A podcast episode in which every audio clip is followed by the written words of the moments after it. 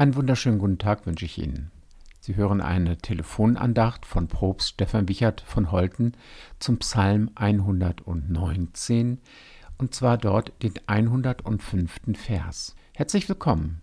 Schön, dass Sie diese Nummer gewählt haben. Auch diese Telefonandacht führt uns zusammen im Namen Gottes des Vaters, des Sohnes und des Heiligen Geistes. Amen.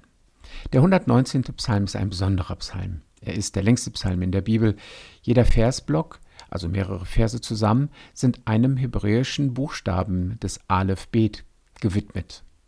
Unter dem Buchstaben Nun, also N, sind die Strophen 105 bis 112 zu finden. Wenn Sie diesen Psalm in der Bibel aufschlagen, dann werden Sie sehen, dass Luther diese Stellen sehr frei übersetzt hat. Aus dem Hebräischen übersetzt steht dort eine Leuchte für meinen Fuß ist ein Wort, ein Licht für meinen Pfad. Ich habe geschworen und halte es aufrecht, die Bestimmung deiner Gerechtigkeit zu bewahren. Ich bin über die Maßen gebeugt. Herr, belebe mich nach deinem Wort. Die Gaben meines Mundes lass dir doch gefallen, Herr. Lehre mich deine Bestimmungen. Mein Leben ist ständig in meiner Hand, aber dein Gesetz habe ich nicht vergessen. Die Gottlosen haben mir eine Schlinge gelegt, aber von deinen Vorschriften bin ich nicht abgeirrt. Deine Zeugnisse sind mein Erbe für ewig, denn die Freude meines Herzens sind sie. Ich habe mein Herz geneigt, deine Ordnung zu tun. Für ewig ist der Lohn. Amen. Dein Wort ist meines Fußes Leuchte und ein Licht auf meinem Weg. Warum eigentlich ist dieser Satz vielen Menschen so wichtig? Klar, jeder möchte gerne Orientierung haben. Jeder sucht in seinem Leben den richtigen Weg, der genau für ihn passend ist.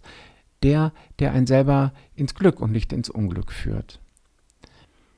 Eine Antwort auf diese Frage finden wir in diesem Psalm selber. Und zwar eine überraschende Antwort. Denn da steht, mein Leben ist ständig in meiner Hand. Überraschend ist das, weil wir ja eher das Gegenteil annehmen. Wir wissen, was uns alles beeinflusst. Es sind andere Menschen. Es sind viele Faktoren, die uns glücklich machen oder nicht. Von den Medien wissen wir, dass wir viele unterschiedliche Informationen holen sollen, um uns unsere eigene Meinung zu bilden, damit wir nicht auf andere reinfallen. Und das Internet ist nicht gerade ein Beispiel dafür, dass wir immer mehr in unserem Leben selber in der Hand haben, sondern die Einflüsse sind immer noch größer geworden. Größer und fast manchmal gar nicht mehr zu bewältigen. Aber doch so pessimistisch ist die Bibel gar nicht. Sie weiß um diese Einflüsse von außen, die hat es immer gegeben. Fake News und die fürchterlichsten Horror, Bilder, warum etwas geschieht und wofür es gut ist und dass es den Teufel und das Böse gibt. Ja klar, die gab es immer. Heute hat es andere Namen. Und auch früher haben die Leute vielleicht keine Aluhüte auf dem Kopf gehabt, um ihre Gedanken frei zu halten, aber sie haben sich mit allerlei Umfug umgeben, damit sie ihr Leben so leben können, wie sie es wollen, unabhängig von anderen. Die Bibel weiß, wie in diesem Psalm, dass unser Leben ständig in unserer Hand ist. Wir haben unser Leben in unserer Hand. Wir, so wie wir leben, wer wir sind, nein, wer ich bin, was ich tue, entscheidet über mein Leben. Und Gott schaut mich an, nicht irgendjemanden. Er schaut mir zu bei meinem Leben und er versucht mich zu unterstützen. Und selbst wenn er für andere etwas Gutes möchte, möchte er es doch durch mich bewirken. Und deswegen schaut er mir ins Herz, ins Gewissen. Er schaut auf meine Füße, wohin sie mich tragen, und damit sie nicht andere treten. Er schaut auf meine Hände, damit sie handeln und etwas Gutes tun. Er schaut auf meinen Mund, damit er nicht übel redet, sondern die frohe Botschaft weitergibt. Und er schaut auf meinen ganzen Leib, damit ich mir selber gehöre und damit auch zu ihm. Und dann wird relativ schnell klar, dass mit dem Licht dass eine Leuchte vor unseren Fuß ist, keine Taschenlampe gemeint ist. Nicht, was man aus der Tasche zieht, mal anknipst und guckt, wo geht's denn jetzt mal weiter. Es ist also nicht das Gesetz, nach dem ich mit Ja oder Nein Regeln weiterkomme, sondern es ist das, was mein Leben ständig mir selber in meine Hand zurückgibt. Gerade dann, wenn ich drohe, es zu verlieren, also wenn ich traurig bin, wenn ich mich von etwas anderem bestimmt sehe, wie zum Beispiel von einer Krankheit oder von einem üblen Gedanken. Und ganz ehrlich, üble Gedanken macht sich jeder. Und ich finde, ich mache sie mir oft genug und möchte das nicht und möchte mich wehren. Ich möchte dann ein Wort, nein, ich brauche dann ein Wort, das mich aus diesen Gedanken herauszieht. Eins, das nicht wie eine Taschenlampe mich anleuchtet und mich zusätzlich blendet, das ich überhaupt nicht halten kann und gar nicht weiß, wo ich hin soll, sondern eins, das warm und zärtlich ist wie eine Kerze. Eine Kerze umstrahlt sich selbst. Und so stelle ich mir das Licht Gottes, das meinen Fuß lenkt, vor, wie ein Licht, das mich umgibt, das auch dahin scheint, wohin ich nicht schauen kann. Falls ich mich nämlich schnell umdrehen kann, ist auch dort Licht. Und ich folge nicht den Schatten, sondern ich folge dem Licht, das mich umgibt. Und dieses Licht ist Gott. Er umgibt mich, er hält mich, er hält mich in seiner Hand. Bei ihm bin ich behütet und bewahrt. Das glaube ich wirklich. Ich glaube, dass das mein Leben ganz oft bestimmt hat, dass meine Pfade mich deswegen vielleicht sogar oft zu einem Guten gelenkt haben, weil ich Gott gefolgt bin. Ich habe nicht immer sein Gesetz zuerst im Kopf gehabt aber ich habe auf ihn vertraut. Ich habe mich auf ihn eingestellt und eingelassen.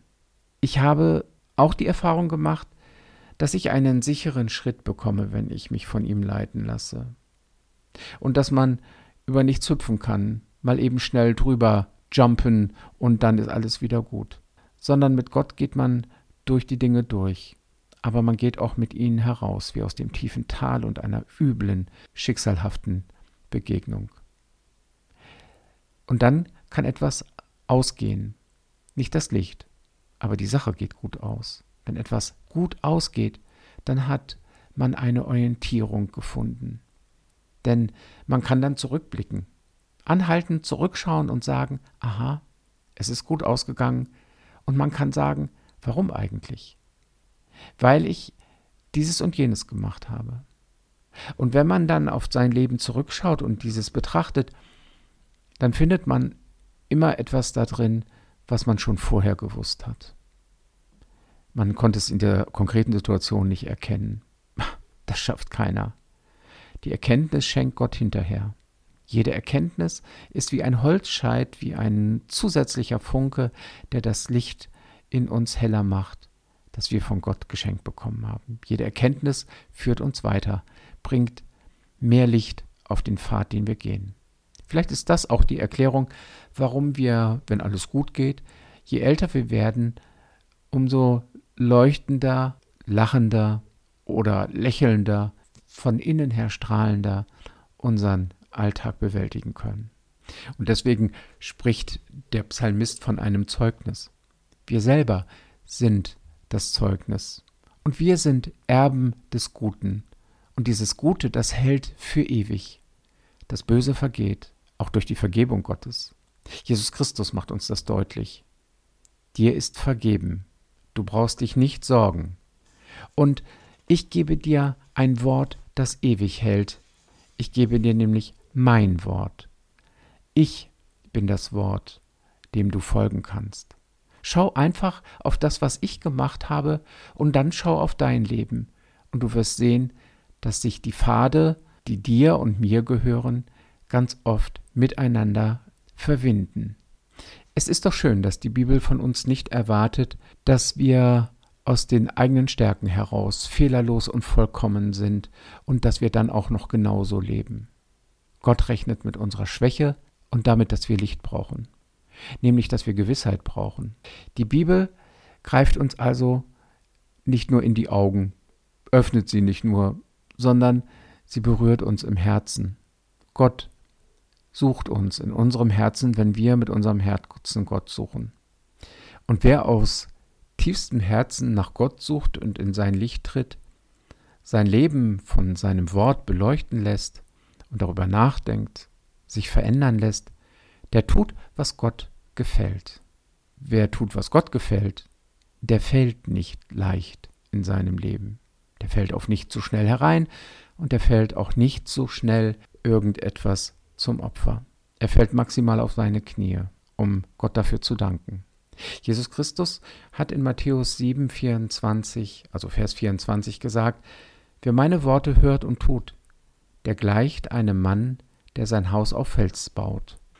Also, es ist uns gesagt, was gut ist, nämlich Gottes Wort halten und Liebe üben und demütig sein vor unserem Gott und unserem Nächsten. Amen. Ich möchte ein Gebet sprechen. Was ist gut? Was ist gerecht? Was ist lebendig und echt? Gott, lass es mich verstehen, was wirklich zählt. Gib mir dein Wort für mein Herz, gib mir ein Herz für dein Wort, das mich trifft und trägt auf meinem Weg. Du bist noch ehe ich bin. Du wirst sein, wenn ich schon war. Halte lebenslang zu mir, mein Gott, öffne mein Herz für dein Wort, öffne dein Wort für mein Herz, das mich reifen lässt und leben lehrt. Amen. Ich wünsche Ihnen einen gesegneten Sonntag. Ihr Propst Stefan Wichert von Holten. Bleiben Sie behütet.